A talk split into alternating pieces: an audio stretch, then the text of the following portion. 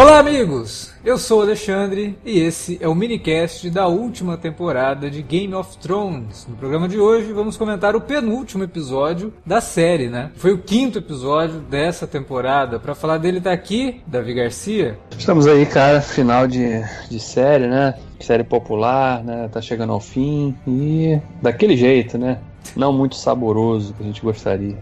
É, acho que teremos mais uma para a lista aí de finais é, decepcionantes, mas tudo bem. Também com a gente está aqui Felipe Pereira. Opa, tamo aí. É, eu tava conversando com um amigo esses dias, esses dias que eu digo hoje. Ele, ele falou que é, o Game of Thrones já superou True Blood como o pior final e tá quase chegando no ponto de Lost. Aham, tá. Ah, nossa. É complicado, né? Porque o final de Lost é aquele, ou você gostou ou você não entendeu, né? Também para falar de Game of Thrones está aqui com a gente Alan Veríssimo. Fala galera, só gostaria de lembrar que isso tudo é culpa do Felipe, que falou que não queria um final novelinha pra série, que tava morrendo pouca gente. Aí os roteiristas escutaram ele e foram, foram atender o cara, né? Porra, boa, boa revanche do Alan. Boa revanche do Alan contra o Felipe, que falou que o episódio passado tinha sido culpa do Alan. Boa, Alan. Bom, vamos lá, vamos falar então desse penúltimo episódio de Game of Thrones, logo depois da vinhetinha. Você curte os podcasts do Cine Alerta e quer ajudar a gente a manter esse conteúdo no ar? É muito fácil. www.padrim.com.br barra Cinealerta. Entre lá, dê uma olhada nos planos que temos à disposição e nos ajude. Como um dos nossos colaboradores, você ainda pode participar de hangouts, de sorteios mensais e de um grupo secreto no Facebook, onde você pode dar críticas, sugestões de pauta e muito mais. www padrim.com.br barra cinealerta. Entra lá, é rapidinho e você pode ajudar a manter o Cine Alerta no ar com esse conteúdo que você gosta. Fique agora com o podcast.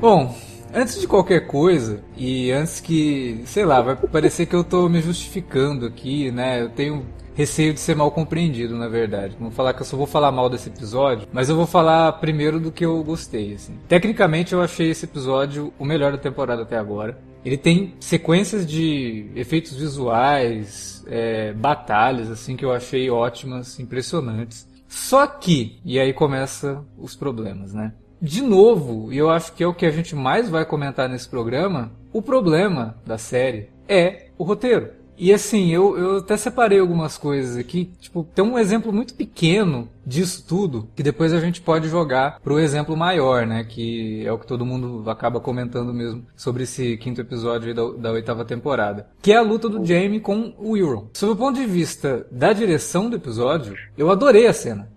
Sabe, um combate sujo, feio, não tem firula, não tem coreografia, é um troço angustiante, os dois estão quase morrendo ali, se batendo e tal. Seria tudo muito bom se, para ter esse momento legal e tal, o roteiro não criasse uma conveniência gigante do Euron aparecer do nada, numa situação que não faz o menor sentido ele estar tá ali para encontrar com o Jaime, né? E aí você tem toda a estupidez do Jamie, que, pô, desculpem pelo último episódio, eu tava, né, super de boa fé, assim, achando que o Jamie tava com uma outro, com outro plano. Não, o plano dele era aquela idiotice mesmo, né, que ignora tudo que já foi construído desse personagem. Que ele não passou por um arco que eu nem considero como um arco de redenção, mas um arco de ressignificação desse personagem. Porque a gente acaba se situando no lugar dele para entender as atitudes dele, inclusive aquela coisa toda dele ser o regicida, a busca dele por uma glória que passasse dessa fama dele de ser o regicida. O arco simplesmente é ignorado para levar o personagem para uma morte que é meio idiota, né, que não só trai esse arco dele, como também trai o arco da Cersei, que de uma hora para outra perde toda a inteligência, perde toda a força, tudo que ela demonstrou nas últimas temporadas, inclusive tudo que ela demonstrou no começo dessa temporada. É tudo apressado, tudo conveniente, né? Tem um simbolismo ali, ah, que legal, os dois morrendo juntos, porque eles nasceram juntos, já que eles são gêmeos, olha que poético. É poético bosta nenhuma. O arco dos dois personagens é destruído por essa cena. Tá? Então assim, tipo, ah, eu imagino como que os dois vão morrer, vão morrer juntos, porque olha que simbolismo legal. Mas como que a gente vai fazer para os dois ficarem juntos no final para ter essa morte? Faz aquela merda, sabe? Faz aquela merda conveniente. Ah, o Euron tem que lutar contra o Jaime. Isso daí já tinha sido alardeado na última temporada quando o Euron chega em Porto Real. Legal, como é que a gente faz isso? Ah, cria uma batalha que o Euron tá do outro lado do lugar onde ele vai aparecer pro Jaime, quando o Jaime estiver indo para lá e os dois se encontram e, e boa. Parece que eles pensam pensam mais, né? Os dois roteiristas que estão predominantes nessa temporada, que são os criadores da série, o D.B. Wise e o Benioff. Os dois eu acho que eles têm uma ideia do que eles querem criar em uma cena, mas eles não criam a cola, eles não criam a costura para aquilo ali. E por mais que algumas atitudes de personagens, que eu vi muita gente criticando, é, fazem sentido com coisas que a série havia construído, faltou cola nessa temporada, nesse episódio, para que essas atitudes tomem forma e que quando aconteçam, ao invés de deixar a gente com raiva por um motivo, deixasse a gente com raiva com outro motivo. Tem um motivo pra gente ficar com raiva da Daenerys nesse episódio, sim, mas a gente tá, acaba, acaba se apegando ao motivo errado, que é o motivo da pressa com que eles tomaram as dianteiras para que, que, isso acontecesse. Assim. Eu acho que a gente eu já tinha discutido sobre algumas coisas nesse sentido nos outros minicasts, depois quando a gente ampliar a discussão, eu volto nesse tema. Mas eu queria perguntar para o Davi. E aí, Davi, o que, que, você achou desse episódio? Cara, eu concordo com você. A parte técnica do episódio é realmente o ponto alto, acho que, da temporada. Provavelmente vai ser o ponto alto dessa temporada, né? A gente não viu ainda o último episódio, mas não, não deve ter mais nenhum. O último episódio, imagino que vai funcionar mais como um epílogo, né? De, dos, das consequências de tudo que tá agora que tá, tá destruído. Enfim, esse episódio, em termos de ação, foi excepcional. O Sapotnik fez um trabalho magistral, assim, realmente conduzindo sequências que são visualmente muito impressionantes e que dessa vez a gente conseguiu enxergar, né? Que foi a melhor parte. que no terceiro episódio foi só aquela promessa, né? Nossa, vocês vão ver a maior batalha já feita na história da televisão. Não, não deu para ver. Talvez só no Blu-ray, provavelmente a gente consiga. Mas na TV agora, durante a exibição da temporada, foi esse episódio aqui. The Bells foi o episódio que trouxe esses momentos, né? Visualmente impactantes. Mas que são sabotados o tempo todo pelo roteiro, cheio de buraco, cheio de conveniência, cheio de preguiça, resoluções preguiçosas para muitas situações que são criadas. Né? Você tem um embate ali do cão com montanha que foi alardeado ao longo de toda a série. E que beleza, uma, uma, foi uma, uma sequência né, bonita ali, aquela luta na escada, com tudo desmoronando, né? O dragão voando lá no fundo. Mas também traz outra coisa, de novo a conveniência. O Montanha, depois que virou um Frankenstein, ele era praticamente um robô que obedecia a todas as ordens do seu criador e da Cersei. Sim. Mas naquele momento ali, ele. Não, não agora não obedecer mais ninguém, não, porque eu vou lutar com meu irmão aqui. Aí mata o cara, uhum. né?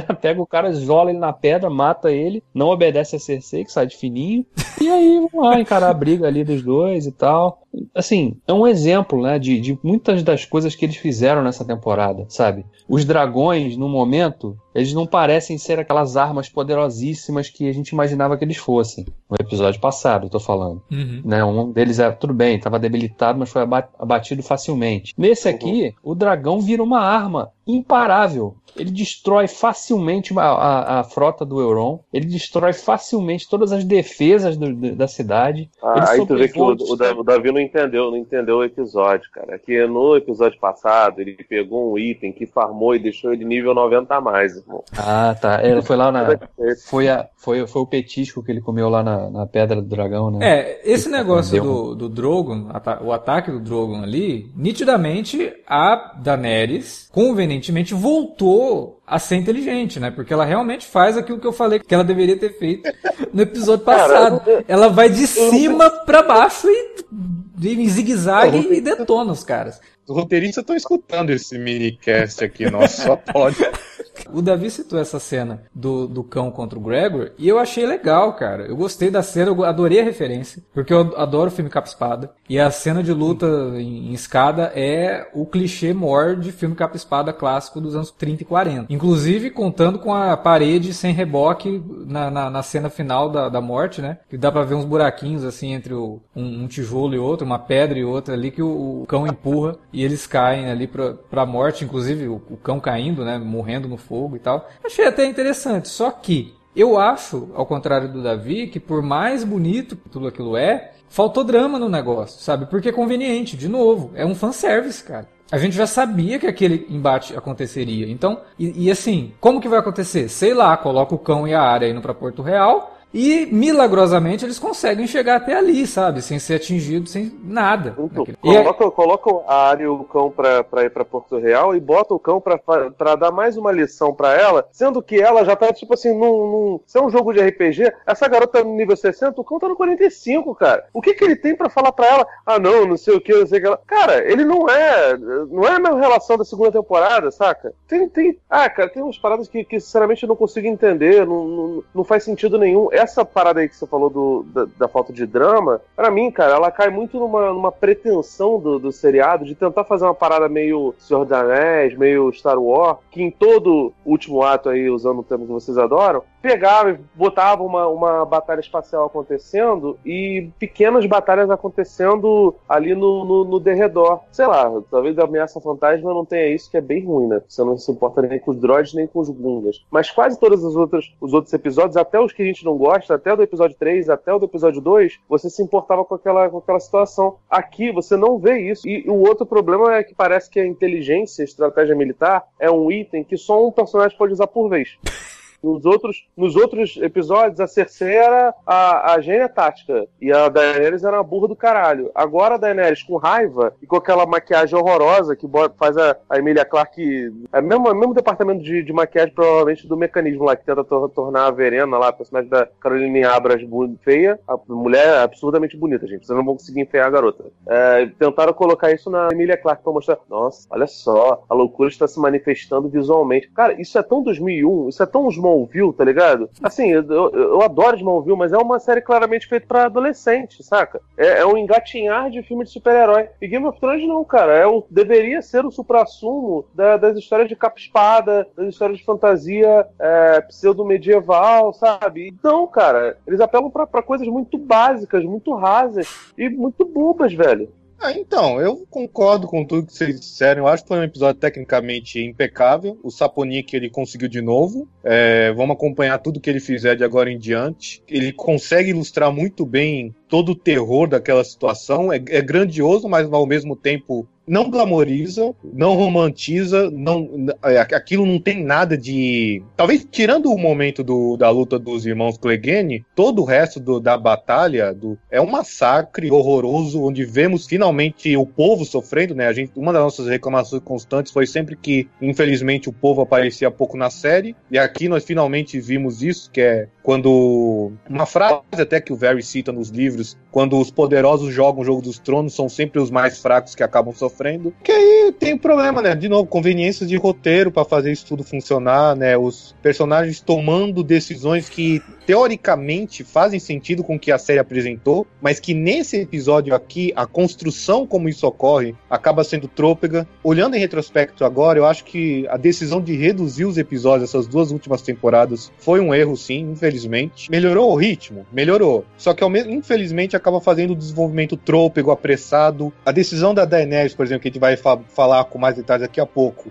do, a, sé a, série, desde a primeira temporada, sempre apresentou sinais de que o arco dela poderia culminar naquele desfecho. Então, teoricamente, eu não me irrito com isso. Eu acho até que a galera tá se irritando com essa cena por causa do motivo errado. O problema é que a Daenerys é, sempre teve um complexo de. Vou irritar muito fã nesse momento, mas enfim. Ela sempre teve um complexo desde o início de Messias, da Salvadora Branca, que foi até debatido por especialistas e críticos no decorrer dos anos. E ao mesmo tempo, ela é, eu não lembro quem foi que falou isso na série, não lembro se isso chegou a, se é da série ou dos livros, mas a Daenerys ela não pode ser uma conquistadora e uma libertadora ao mesmo tempo. É, ela tem ela tinha dragões, né? Então, é, e ela sempre falava, ela sempre, quando se irritava ou quando tomava uma atitude impulsiva, sempre falava: eu vou queimar essa cidade até o fim, vou destruir todos. E a gente até citou isso no, na, no minicast passado, que era sempre os conselheiros que acabavam é, dando outras alternativas melhores para isso. Só que aí chegou aqui, chegou essa temporada final, você, você percebe que há uma construção para a Daenerys ficar cada vez mais sozinha e desesperada para tomar essa decisão. É, ela perde os amigos, ela perde o Jorah, que é seu aliado desde o início, perde a Missandei, perde, em teoria, um monte de Dothraki imaculado, embora vários tenham aparecido nesse episódio, mas enfim.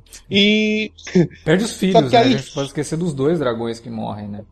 É isso que eu que esqueci realmente. Os dois dragões, sobra um, e aí tem também toda a conspiração dos, do, de supostos traidores. Uh, o Varys, que já estava conspirando nesse episódio para matar ela e para colocar o John como rei, mesmo com ele não querendo. Então aumenta também essa paranoia contra o Tyrion e o John.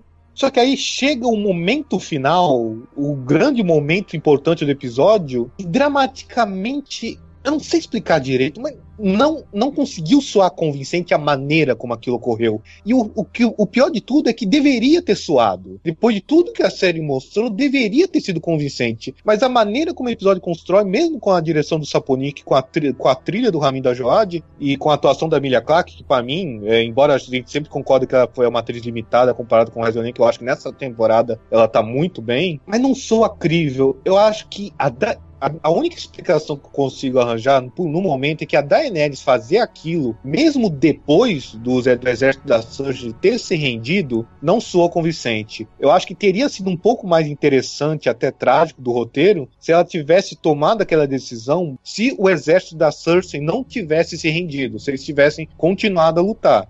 É... Alguém tomado uma, uma, atitude drástica, por exemplo, né? Um, o, o, exército tá meio que se rendendo, meio assim, e aí um deles mata alguém. E aí ela vê e fala, não, não tem jeito, esse povo é tudo filha da puta. E aí daria um gatilho aí, mais interessante. Mas aí é que tá. É, o, um mas gatilho, cara. A morte da missão, eu acho que teria sido. Se tivesse corrido nesse episódio, no meio da batalha, eu acho que aí teria feito mais sentido.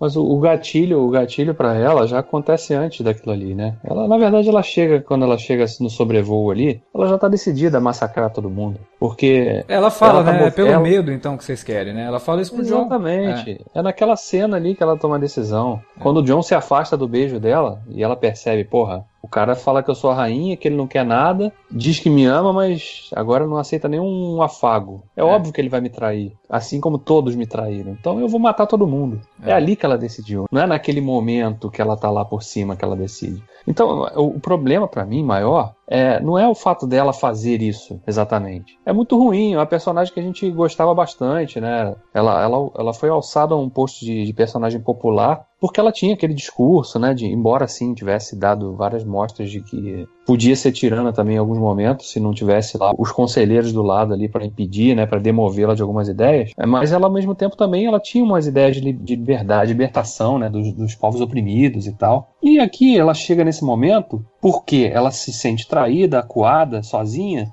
ela indiscriminadamente esquece tudo que ela viveu, tudo, tudo por onde ela passou, as coisas que ela viu, né? E aqui vou massacrar todo mundo, homens, mulheres, crianças, dane-se. Vou destruir tudo porque eu sei que todos eles vão querer me matar. E não teve a série não deu esse tempo, ela não construiu essa, essa passagem, sabe? Ela foi, ela foi de um ponto ao outro muito rápido. E aí fica parecendo que a, que a ruptura da caracterização do personagem ela acontece de forma desonesta só para causar o impacto mesmo da, da grande virada, né? Nossa, olha como Game of Thrones surpreende. Ela transforma um dos personagens que eram tidos como heróis em vilões, assim, no final. Tá, tudo bem, podia fazer isso? Pode. Outras séries já fizeram isso. Outros, muitos filmes já fizeram isso, mas é quando a coisa é trabalhada. A coisa tem que ser desenvolvida, tem que ter justificativa, base, sustentação para que o personagem chegue de um ponto até o outro. Porque senão fica parecendo só resolução vazia para causar impacto, entendeu? Nitidamente, também tem um momento de virada aí, que é o momento em que os dois roteiristas deixam de seguir os livros do George R. R. Martin. Eu não duvido que o final que o George R. R. Martin tem planejado para a série seja esse. Da Daenerys realmente mostrar que não é libertadora coisa nenhuma, ela enlouquece e acaba seguindo aí a maldição dos Targaryen. O problema é que a partir do momento que não tinha mais a base dos livros, os roteiristas tiveram que apelar para alguém, estilo Lombardi, dizendo de hora em hora o resultado parcial da telecena, dizendo de episódio em episódio sobre essa maldição dos Targaryen. Então, tipo, vamos continuar mostrando a Daenerys aqui crescendo, né, sendo chamada de missa e, e agregando povos e libertando povos e sendo amada e não sei o que e sendo abraçada. Enquanto isso, a gente coloca os personagens só falando, olha, porque tem o Targaryen lá que no começo era bonzinho, de repente, do nada, porque ficou sozinho, ele ficou maluco. Ó, oh, porque os Targaryens é, se relacionavam entre eles, né, entre irmãos e não sei o que, isso daí deve ter afetado a mente do, do da, da de alguma forma, sempre é, os deuses, quando nascem um Targaryen, os deuses jogam a, a moeda para saber que. Então assim, a jornada dela dizia uma coisa, as pessoas em volta diziam outra.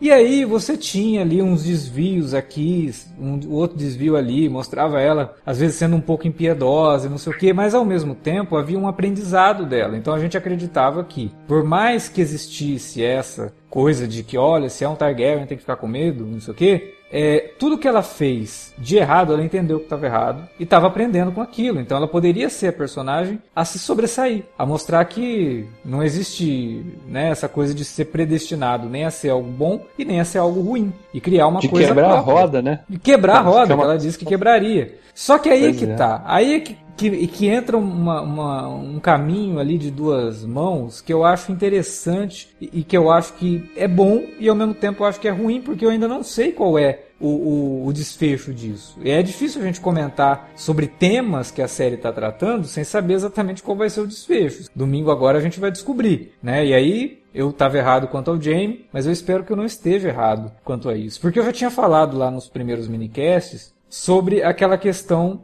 de como que a série, além de tudo isso que eu acabei de falar da Daenerys, como que a série estava mostrando que o jogo dos tronos, como o Alan falou, quando começa, quem sofre é o povo. A gente viu pouco disso, a gente viu casos muito isolados de como que essas pessoas eram afetadas. A gente viu isso naquele pai, naquela filha que o cão e a área encontram e o, o cão queria matar o cara, porque ele falou, vai a hora que chegar o inverno esse cara vai morrer, né? E aí vai ser muito pior, eu preferia matar ele agora. A gente vê isso naqueles soldados que a área encontra. Aliás, tem um padrão aí, hein? A gente vê isso naqueles soldados Lannister que a área encontra e que tem um, um diálogo entre eles ali mostrando como que aqueles soldados são só garotos que foram tirados de suas casas para lutar uma guerra que não é deles, porque eles não são nobres, né? E agora a gente viu nesse episódio com a área de novo, é, com aquela mãe, com aquela filha que ao longo de todo o episódio né, meio que viajam ali entre as situações até morrerem de forma horrível e a área vê tudo aquilo, meio que tomando até pra ela uma coisa assim de talvez ser uma justiceira ao invés de uma vingadora como ela queria. Vamos ver o que vai acontecer no último episódio pra isso. Mas de qualquer forma, eu acho que se tudo isso serviu pra alguma coisa, foi pra reforçar aquele meu argumento lá do começo da- da- do- dos minicasts dessa temporada, de que os espectadores se apegam ao lado errado em Game of Thrones. Se depois de tudo que acontece nesse episódio, a série vier com essa conversa de que o mais importante é saber quem vai ser o rei e o povo cair nisso, sabe? O público que tá assistindo cair nisso, de que, olha, vamos saber qual vai ser o nobre que vai ocupar essa cadeira aí, esse, esse, esse trono de espada, né? E vai dar mais valor para quem soube mostrar que tinha mais direito a um privilégio em vez de finalmente mostrar um levante popular para mudar esse troço todo, cara, pra mim é como se você estivesse assistindo uma novela dessas que todos os personagens são de classe média, e aí o espectador prefere ver a heroína branca, a heroína rica, se casando com o bom moço, sabe, que também é branco e rico, enquanto os empregados continuam sendo empregados, trabalhando por salários que não conseguem pagar direito nenhuma casa, e sem qualquer perspectiva, e mesmo assim estão lá, todos contentes na última cena da novela porque o casal tá se casando. Cara, é, desculpa, não, não, não é isso. Game of Thrones não pode ser isso, sabe? Não pode terminar desse jeito. Não pode terminar com uma briga de novo sobre qual nobre vai ser, vai ocupar essa cadeira, qual nobre vai ocupar esse trono. Sabe? Monarquia falar, tem que cara. ser um negócio que não dá certo, cara. E quando esse Não, não, episódio, é. quando esse episódio mostra que o resultado disso, o resultado disso tudo é a morte indiscriminada da população, não pode ser que o último episódio seja sobre isso. O último episódio tem que quebrar. Se é pra quebrar a roda, tem que quebrar essa roda. Porque quando a Daenerys fala que ela quer quebrar a roda, a roda que ela quer quebrar é a de gente sentando no trono que não é Targaryen. E essa que é a verdade, né? Total. Ela fala, vou quebrar a roda. Mas ela mesma, a família dela era fazia parte da roda também. Dessa Exato. família de nobres que domina o povo. Então, olhando em retrospecto, você percebe já como esse discurso era meio hipócrita. Pois é. Eu nem sei se ela tem esse, esse apego todo a, a, a família não, porque a família, sim, ela deve ter saudades do pai, evidentemente, mas é, o irmão era um filho da puta, completamente louco mesmo. Mas, cara, não é, sei, sinceramente. É... Essa, essa, reflexão que você tem, o, o Alex, ela, ela pra, pra mim, ela se salva, principalmente por conta do que você falou no final, né? Que sobre a monarquia e quanto é um governo escroto, né? Pro, pro, pro, pro povo em geral, independente da época em que, que ele aconteça, né? Mas, cara, vou pegar o exemplo de Star Wars, que é um negócio que eu, que eu tô, tô meio no hype por conta do, do, próximo filme, e eu tô consumindo bastante coisa. Nossa, já tá no é, hype, né? Nem, cara, nem metade do ano ainda, mas beleza. É. Cuidado, é. hein? Cuidado. Eu, cuidado. Você sabe é, que é. é essa dupla que vai pegar Star Wars depois, né? Ah, cara, não, Se bem não, não lembra. Não, não, peraí. Mas só em defesa, a Kathleen Kennedy ela deu uma entrevista semana passada falando que os dois estão trabalhando junto com o Rian Johnson, que é amigo da dupla. Então. É, pior que esses tempos aí estavam falando até na possibilidade do, do Ryan Johnson ter a trilogia dele cancelada, teve que negar, enfim. Ah, mas é rumor falso, é fundado. É, não sei. Eu espero que seja porque eu gostei do, do, do dos últimos Jedi. Agora, cara, a, a trajetória lá no, no na trilogia clássica, mostrava um império né, tirânico, um, uma parada que não é muito diferente do que, do que o, os Lannister fizeram a partir da, da, primeira temporada, depois da morte do, do Baratheon. Para, o Robert Baratheon parecia ser um sujeito né, inteligente, austero, assim, meio justo, apesar de, de, de, obviamente, seus opositores não pensarem dessa forma, mas ele não parecia ser um sujeito, sabe, nada, nada terrível perto do que era a esposa dele, do que eram os supostos filhos dele, perto do que era o, o Jaime lá no começo. A, a série, diz, a série deixa claro que o Robert ele não era um ditador. É, ele só era alienado, ele não estava nem aí para governar, ele, ele, jogava tudo nas mãos do, do Mindinho, do Varys, e aí deu a merda que deu no início da série. É, pois é. Eu queria ficar lá caçando o bichinho, não sei o que, e acontece aquela coisa toda. Assim, o Império cai no Retorno de Jedi e passam-se muitos anos entre o episódio 6 e o episódio 7, e a gente vê que a Primeira Ordem, que são os resquícios do Império, é, conseguiu evoluir ao ponto de, de, de, de construir uma arma muito grande e ter uma organização grande e, e ter boa parte do, dos territórios que, que o Império tinha claramente menor, mas ainda assim grande o suficiente para poder construir coisas sob a liderança de um sujeito extremamente misterioso e que, que morreu do nada. A gente não sabe exatamente quais foram os rumos dele, né? É, e, cara, a realidade é que pra, pra, pra aventura rolar, precisou, sabe, retornar a, a, a, um regime tirânico como era, né? Muita coisa do, do, universo expandido, e aí você pode considerar isso ou não, porque por mais que a Disney fale que é canon, é, as coisas, a partir do momento que, que eles decidirem que não vai ser mais, simplesmente não serão, né? Mas muita gente fala que tem um livro, acho que é Legado de Sangue, se não me engano, que mostra a Leia saindo da, da, da Nova República lá, por conta de, de ser encarado como a filha do Vader, e, entre aspas, fundando o que seria a resistência, né?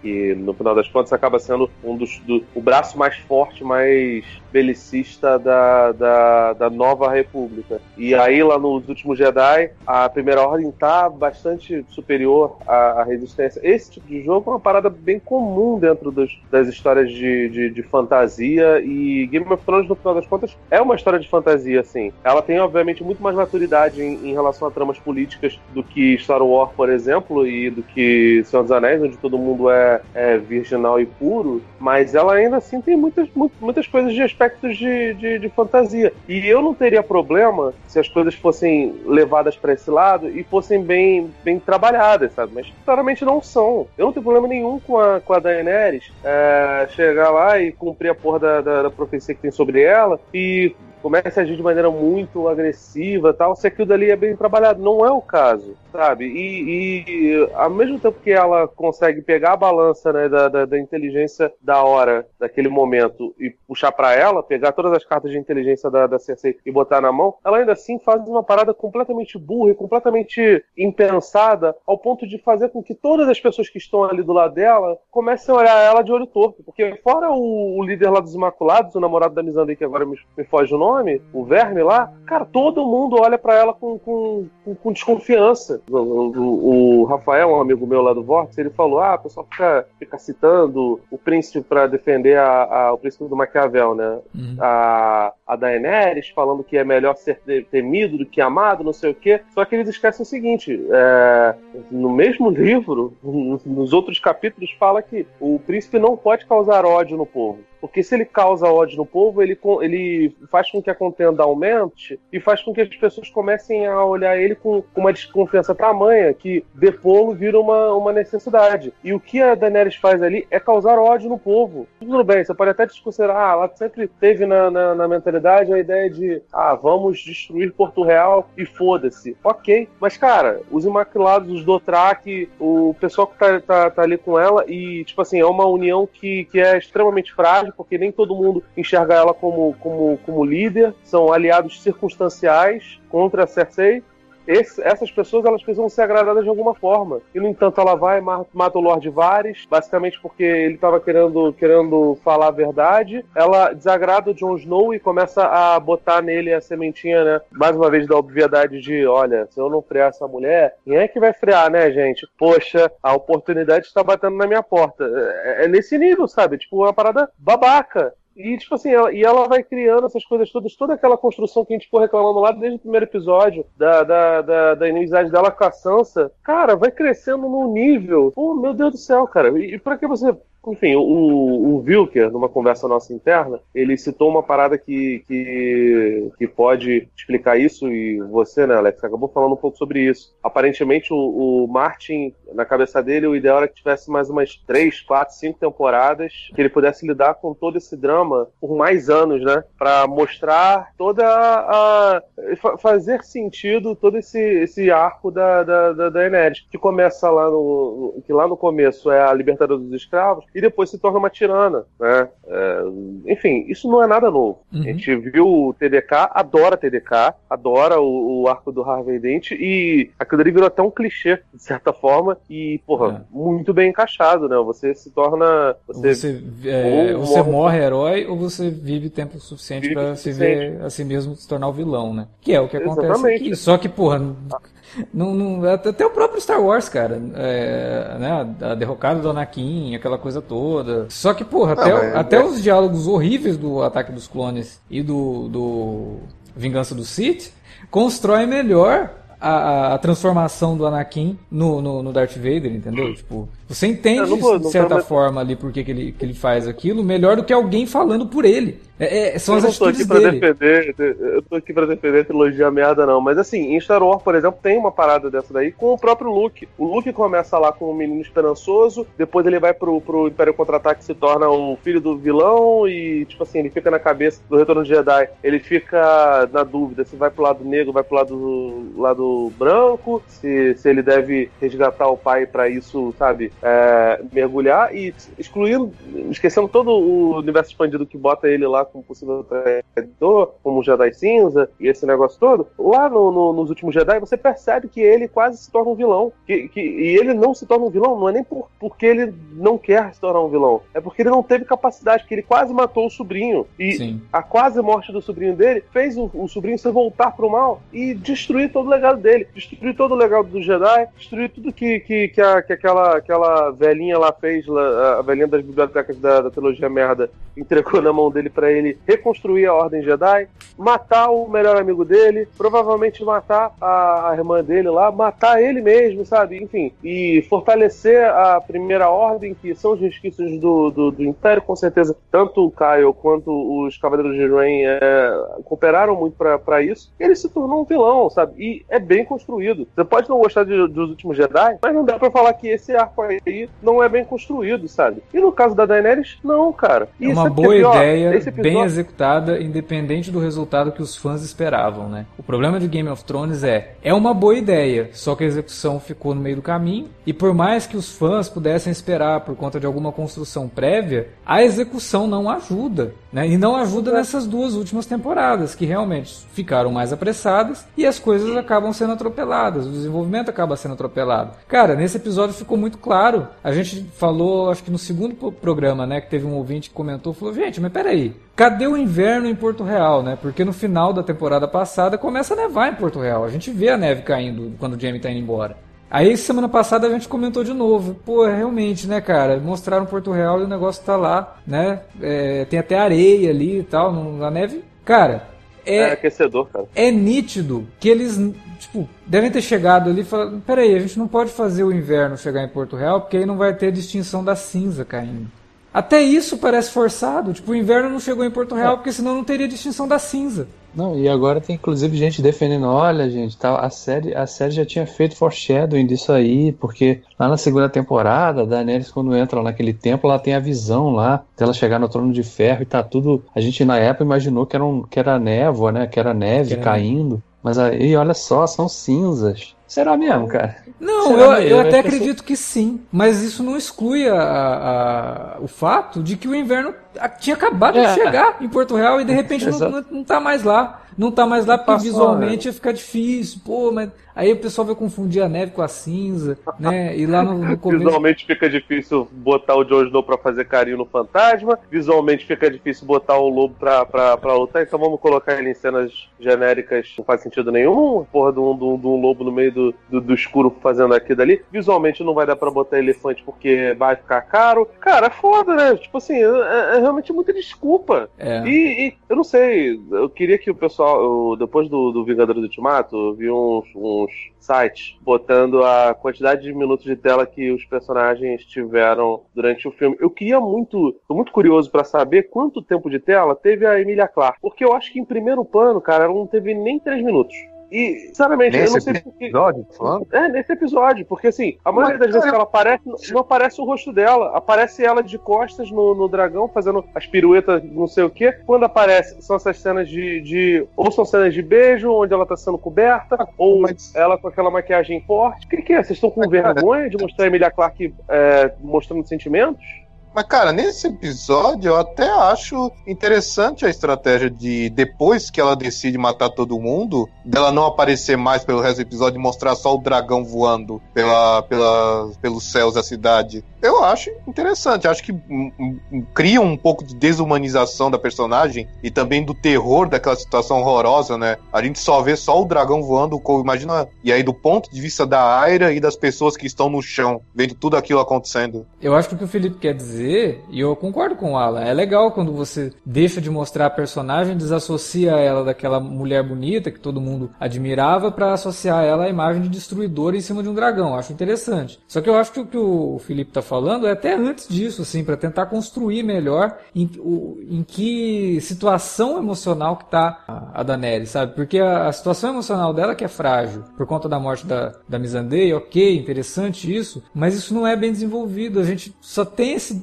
esse, esse gostinho de como que ela tá psicologicamente na cena que o Davi comentou, que é a cena romântica dela com o John e o John né, afasta e aí não passa pela cabeça dele, pela cabeça dela, que pra ele ficar com a tia é um negócio meio esquisito, né? E ela simplesmente não aceita e aí ela resolve, ah, então vou queimar tudo. É, é, é o medo que vocês querem, então é o medo que vocês terão. Então, realmente, eu acho que faltou um pouco mais de Daenerys, sabe? Já que o episódio, o foco era ela, e o foco é essa, essa, essa virada que tem na personagem, faltou um pouco mais dela ali, né? Pra que essa virada, quando acontecesse, não ficasse soando tão artificial, como a gente comentou lá no começo do programa. Meu problema, brother, não é você desumanizar o personagem.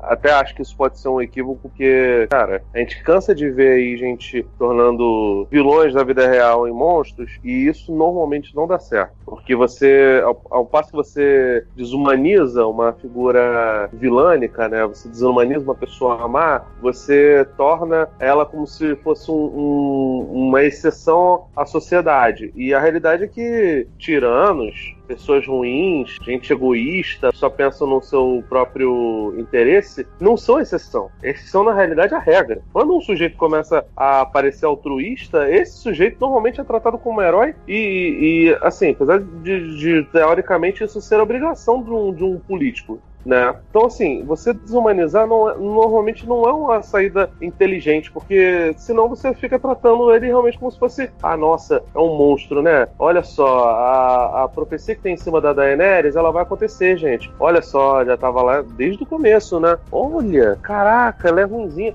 Enfim, isso daí eu acho, acho, acho zoado. E acho pior ainda que os poucos momentos que ela apareça tenha que se apelar para uma parada tão básica que é a mudança de maquiagem e, sabe, da, da, maneira mais tosca possível. E aí, cara, sei lá, tipo, você, você tira a, da, da, da, personagem o, o, foco, aparentemente porque você não acredita que a Emilia Clarke é capaz de apresentar um, um bom desempenho como atriz. Cara, sinceramente, você, tiveram trocas de, de, de, personagens secundários durante as temporadas. Até onde eu, eu li e pelo que eu tava acompanhando da série, todo mundo gostava da, da todo mundo gosta dela como, como Daenerys cai bem, sabe? Tem outros tantos atores que não são grandiosos, a, a menina que faz ser também não é grandiosa, mas ela consegue, consegue fazer algumas coisas boas. E Emilia Clarke, pra mim, pelo, pelo menos, não, não tem, sabe, comprometido. Kit Harington também não é um grande ator e não compromete dentro do, do, do, do que se propõe a ele. Então, se você não confia na, na, na personagem, por que você dá essa importância toda? É bizarro, é estranho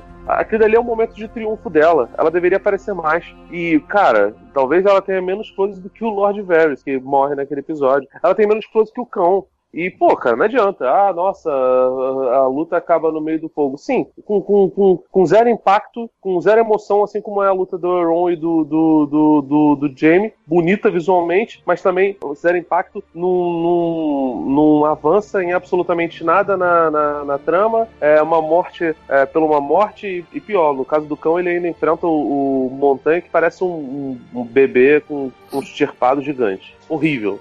Enfim, cara, me, me responde uma parada. O, a Cersei e o Jaime morreram mesmo daquele jeito? Sim. Eles morreram, eles não vão voltar. É, Sim, foram soterrados. Normalmente, quando cai uma pedra na cabeça de uma pessoa daquele tamanho, ela morre, cara. Nossa, cara, porque então a transmissão que eu vi tava muito zoado, porque eu nem, nem consegui ver terra, ca... terra não, é, pedra caindo em cima da cabeça dele. Meu Deus do céu. Que merda, né, surpresa, né, cara? Mas é a transmissão da HBO zoada, que surpresa, né? não, mas pelo menos eu, eu ainda aprecio, eu consigo apreciar um pouco a ironia deles terem sido soterrados pelo próprio rei reino que eles tentaram conquistar durante todos esses anos. Ah, cara, mas é de novo anticlímax, cara. Você mata o Rei da Noite com uma, uma faca. Um... É isso que me incomodou também, cara. Assim, a gente já não teve um grande embate lá do Rei da Noite, né? Que era um personagem também tão temido ao longo da história toda. Não teve. Aí quando vai ter lá, então agora, né, vamos pra grande, vamos pra última batalha. Não tem também embate com a CC, cara. Não tem. Não tem nada, sabe? É, é tudo a solução mais estapafúrdia, mais fácil que os caras puderam tomar, eles tomaram. Né? E acham, e, e, ficam aí dando entrevista, achando que fiz Nossa, olha, como somos fodas, né? Fizemos ali a subversão das personagens. A Cersei, que era né, poderosa, poder, de repente estaria choramingando pelo canto, vendo que o troço tá caindo, não tinha um plano B qualquer, nada, nenhuma carta na manga. Ela mandou matar o Jaime no primeiro episódio da temporada. Né? Ela tá lá com ódio do cara. Quando ele aparece, ai que bom que você tá aqui. Ah, cara, porra, os caras parecem que não tem memória do que eles escreveram dois episódios atrás. É. Não parece, não, eles não têm, né? É, é o que você tem. falou, né? Parece que os, os, personagens não assistem a série. É, mas eu tenho, eu tenho, sei lá, cara. Esses dois aí, que eles queriam fazer uma série em que na época da, da, da, Guerra Civil Americana o lado escravagista ganha, né? É uma série distópica em que isso acontecia. Aí você pega isso que você acabou de falar, né? A Cersei e a Daenerys são as duas personagens que sofrem um revés, e um revés extremamente negativo, né? Você tem a Cersei, que era estrategista, era mulher forte, poderosa, não sei o que, de repente vira uma chorona. Ela, ela se vê acuada, perdida, não sabe o que fazer, começa a chorar e morre. Ridículo, né? E a Daenerys, que era essa rainha que todos estavam depositando é, muita fé e não sei o que, se bem que isso também serve de cautionary tale, né? Não eleger nenhum salvador aí achando que ele está se importando com você, mas enfim, vamos falar de outra coisa. Que também acaba virando essa ditadora. Então você tem as duas mulheres da série sendo totalmente desconstruídas para que o personagem, que era o outro herói, né? Que era o segundo herói, porque a gente teve durante a, todas as temporadas de Game of Thrones, a gente teve dois heróis. Esses dois, aliás, três se a gente contar a área. Mas normalmente a gente seguiu o, o caminho de dois heróis. O Jon Snow e a Daenerys. Os dois isolados de todo aquele mundo, de toda aquela coisa da, do, do, reinado, de tudo que estava envolvendo. Os dois isolados da roda que a Daenerys queria quebrar, né? Então cabe agora ao outro herói, que é o Jon Snow, libertar todo mundo. Eu espero que isso não aconteça, né? Porque você pega as duas personagens mulheres da série para poder sobressair o personagem Tá, masculino. Seria muito assim, ruim se isso acontecesse. Sin- Sinceramente, que tipo de desfecho, de tudo que foi desenhado, que tipo de coelho os caras iam conseguir tirar da cartola a essa altura pra justificar essa bagunça toda? Pra fazer um final minimamente impactante, Eu, né? eu ainda eu tô confiante na quebra de, de- de expectativa pelo improvável governante. Eu não acho que vai terminar com Jon Snow sendo coroado. A essa altura, a Sansa, que muita gente acha que a Sansa pode ser a rainha, não sei o que, como nesse episódio ela ficou totalmente ausente, acho que pra esse desfecho acontecer e ela aparecer apenas no último episódio seria muito ruim, mesmo sendo um episódio É. maior. Pra mim não. Não, e mesmo assim não faria sentido, porque ela já deixou claro que o negócio dela são, é, é tá lá em Winterfell. Ah, tá ela do- transfere a sede do, do, do governo pra Winterfell.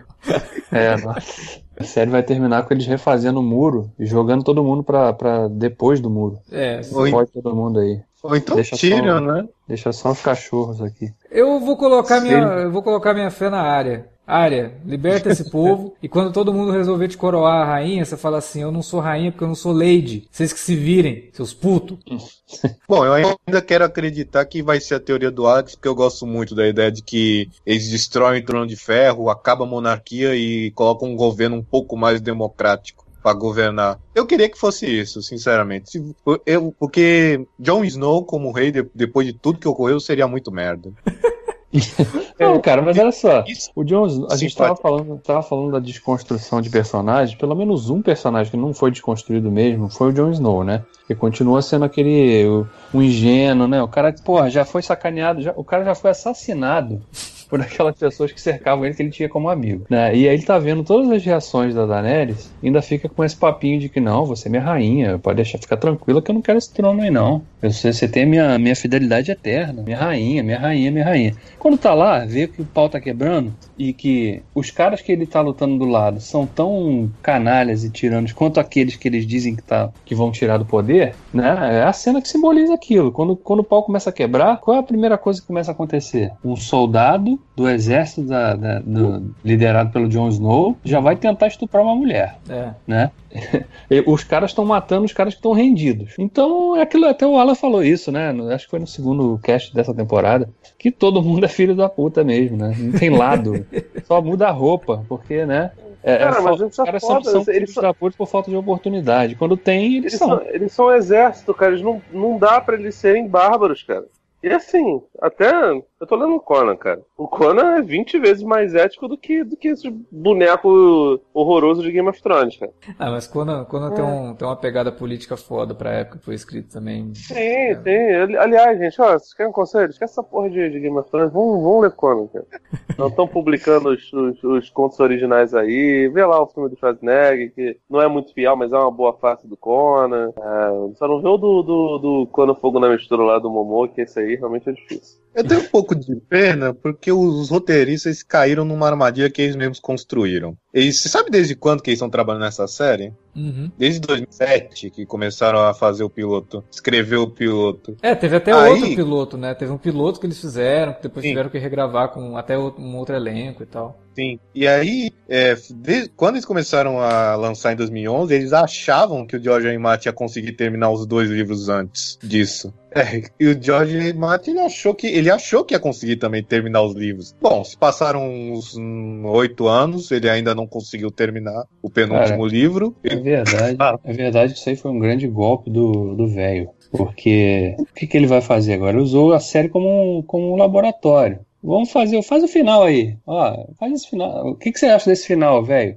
Ah, beleza, acho que vai ser legal, faz aí. Vamos ver a reação do público. Agora Ah, ele vai, vai escrever uma Eu- coisa pra vender livro pra cacete, cara. Porque imagina a quantidade de gente que vai comprar. Mesmo os caras que nunca leram os livros, vão querer ler o último livro só pra saber o final diferente que ele vai dar pra essa Primeiro- história aí. Primeiro Não, livro é é- de 96, cara. Tipo, ele sempre fez hiatos. Alguns livros ele conseguiu fazer hiatos menores, mas os livros são. tem, tem uma distância. É lento. Esse, agora esse esse velho vai morrer e não vai escrever nada, só pra sacanear. Eu vi um tweet que eu achei sensacional, né? Se você é escritor, aprenda com Game of Thrones. Escreva, mas escreva pra terminar sua obra como se o D.B. Wise e o Benioff fossem pegar pra adaptar depois. Não, e aí- É, cara. E aí dá no que dá, né? Porque depois da terceira temporada, o George. Martin contou o final da história pra eles. ele falou, ele deu uma entrevista no mês passado dizendo que o final dos personagens principais vai ser o mesmo final dos livros, mas a jornada até lá vai ser diferente, e aí acaba dando no que dá, né? Infelizmente, É, eles- que pegar esse.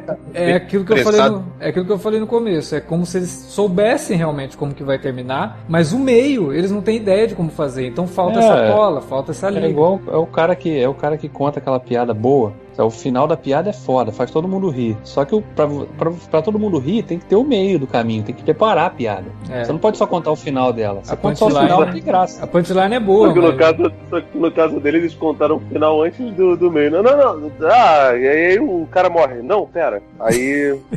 Por isso que tem todos esses, esses foreshare aí que vocês ficam falando. O Alan tinha comentado, acho que foi no primeiro ou no segundo minicast, é, o quanto que o expurgo do condado pode acabar influenciando no final da, da, da saga dos livros, porque foi uma coisa que o George R. R. Martin disse que gosta muito, e que pode ser também uma grande influência no final da série. Eu acho que é, é muito provável que a gente veja algo como o expurgo do condado no, no final de Game of Thrones, algo que não foi adaptado pelo Peter Jackson, talvez agora ganhe uma versão é, Game of Thrones aí, mas isso também não justifica, né? Eu acho que assim. Cara, é, não, eu- não, eu tava conversando com o mesmo Rafael que tava conversando comigo lá sobre, sobre, sobre Game of Thrones. Ele falou, tava falando sobre os, os, os, os hobbits, eles conseguem convencer o condado a, a ignorar o Saruman e expulsam o Saruman na lábia. Basicamente porque eles passaram por um monte de, de coisas. Eles cresceram, né? Eles cresceram, eles evoluíram, eles não eram mais os mesmos. É, Então, assim, eles cresceram não é uma boa não é uma boa definição pra falar É. dos hobbits. eles evoluíram. Eles, eles se educaram o suficiente, se aprimoraram pra conseguir resolver as coisas na base do, do, do diálogo. E é assim que eles fazem. Até porque o poder que resta ao Saruman é só a fala de, de, de convencimento, que pode ser utilizado, né? Pode ser utilizado, não. O, o, o Tolkien não, não gostava de, de. Ah, não tô fazendo paralelo, não. Minha história é literal. Mentira. Tinha vários, vários paralelos. Mas ele não gostava de fazer, fazer a literação e, e metáfora, mas dá pra você encarar isso como, como um estudo sobre sofisma. E você fala as coisas, usa falácias, usa, usa outros tipos de, de subterfúgios narrativos pra sair vencedor de uma discussão mesmo sem ter razão. Sabe? Esse poder do, do, do Saruman. E se você é uma pessoa instruída, você consegue des- desatar esse nó muito facilmente. Né? Basta você ver toda a desconstrução sobre o, o discurso olavista aí no Brasil. Então, assim, é, esse expurgo do condado não tem nada a ver com, esse, com essa, esse rompante de ódio da, da, da, da NR, sabe? Não tem. Enfim, eu acho, acho bem complicado, cara. Se, se eles forem utilizar isso como, como desculpa, ah não, o Martin gosta, por isso a gente fez essa, essa referência, puta que pariu, cara. É. Agora uma última, uma última coisa assim pra gente fechar a discussão, né? Cara, o o Tyrion também, como o Felipe falou, parece que inteligência é uma skill que só dá pra usar uma vez por episódio por um personagem, É né? uma roleta russa, cara. Cara, o Tyrion, ele baseia todo o plano dele no negócio do sino, sendo que ele não pediu pra ninguém tocar aquele sino. Ele só vai pedir pra alguém tocar o sino quando ele encontra o Jaime. E ele já tinha exposto o plano do sino, sabe? Aí você fala, peraí, mas ele tava contando com quem tocar esse sino? Tava contando com a boa vontade, com o... o- o- É tão tosco, né, cara? O nome do episódio é, é The Bells, que é os sinos. Sim. E fa- porra de diferença nenhuma, né? No, no final das contas. É, eu achei assim que ele tava muito confiante em tudo, sabe? Aquele negócio dele no episódio passado, tentar dialogar com a Cersei também, não consegui engolir aquilo, eu acho muito ruim, porque é um personagem que já viu tanta coisa, principalmente vinda dela, achando que teria diálogo ali. O ator que faz o Varys deu entrevista ontem dizendo que ele não gostou muito dessas duas últimas temporadas pra ele. Porque Ih. ele achou que o personagem dele tava muito periférico na trama. É, mas Cara, tem os a- motivos A dele. Lena mas- Headey, a Lena Headey disse que não gostou do desfecho da Cersei. Ih, agora É, vai a, Emilia. Clarke não, a Emilia Clarke não disse nada, mas aquele videozinho com a reação dela quando perguntei, o que, que você achou da temporada final? Pô, Já tem responde o- a pergunta. Tem o Kit Harington, que é ótimo, né? A menina perguntou, Não se você pudesse definir o final de Game of Thrones em uma palavra, o que você diria? Ele, decepcionante. Aí ela, hã? Aí ele, não, não, tô brincando. Épico. Ou decepcionante, aí vocês escolhem. What? Tá bom.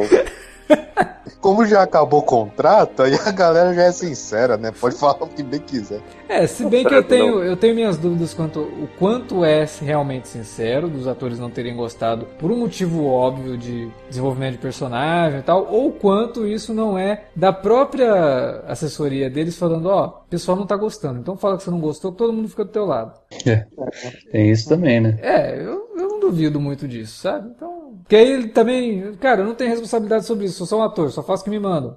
Eu não escrevo é. essa porra, então também não gostei. Mas tava recebendo para isso, então fiz aí. Então, sei lá, eu acho meio complicado, assim, essas declarações para mim é. Vamos esperar semana que vem para ver o que, que acontece no final de contas nesse negócio.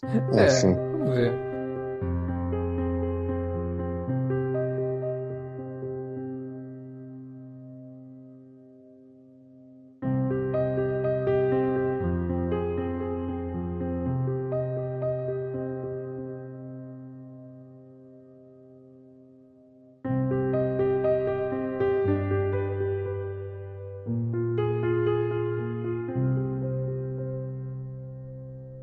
Bom, era isso que a gente tinha para falar de Game of Thrones essa semana e agora a gente deixa com você aí na área de comentários. Fala pra gente o que você achou desse episódio, fala pra gente o que você achou dos podcasts, o que vocês estão achando dessas teorias malucas que a gente está elaborando aqui. Vocês acham que a série poderia terminar do jeito lá que eu tô esperando? Vocês acham que a série vai acabar do jeito que o Felipe tá esperando, na merda? Comentem aí ou mandem um e-mail pra gente, pra alertavermelho.cinealerta.com.br. Você também pode falar com a gente nas redes sociais, facebook.com.br cinealerta ou arroba cinealerta no Twitter. Tem os links links aí no post do texto do Alan sobre, sobre o episódio, do texto do Felipe sobre o episódio e do vídeo do Davi da Juliana lá no Dude, lá no canal do YouTube, sobre o episódio também. Então, assistam, leiam, ouçam podcast, divulguem nosso conteúdo e vamos espalhar tudo isso daí antes da série acabar, para que o pessoal tenha também uma experiência mais completa, lendo, escutando, assistindo tudo sobre a série, que é possível, né? A gente volta semana que vem para discutir então o final de Game of Thrones e também para falar de um filme que a gente está esperando mais do que o final de Game of Thrones, né? É isso. Semana que vem tem mais podcast. Um abraço, até mais.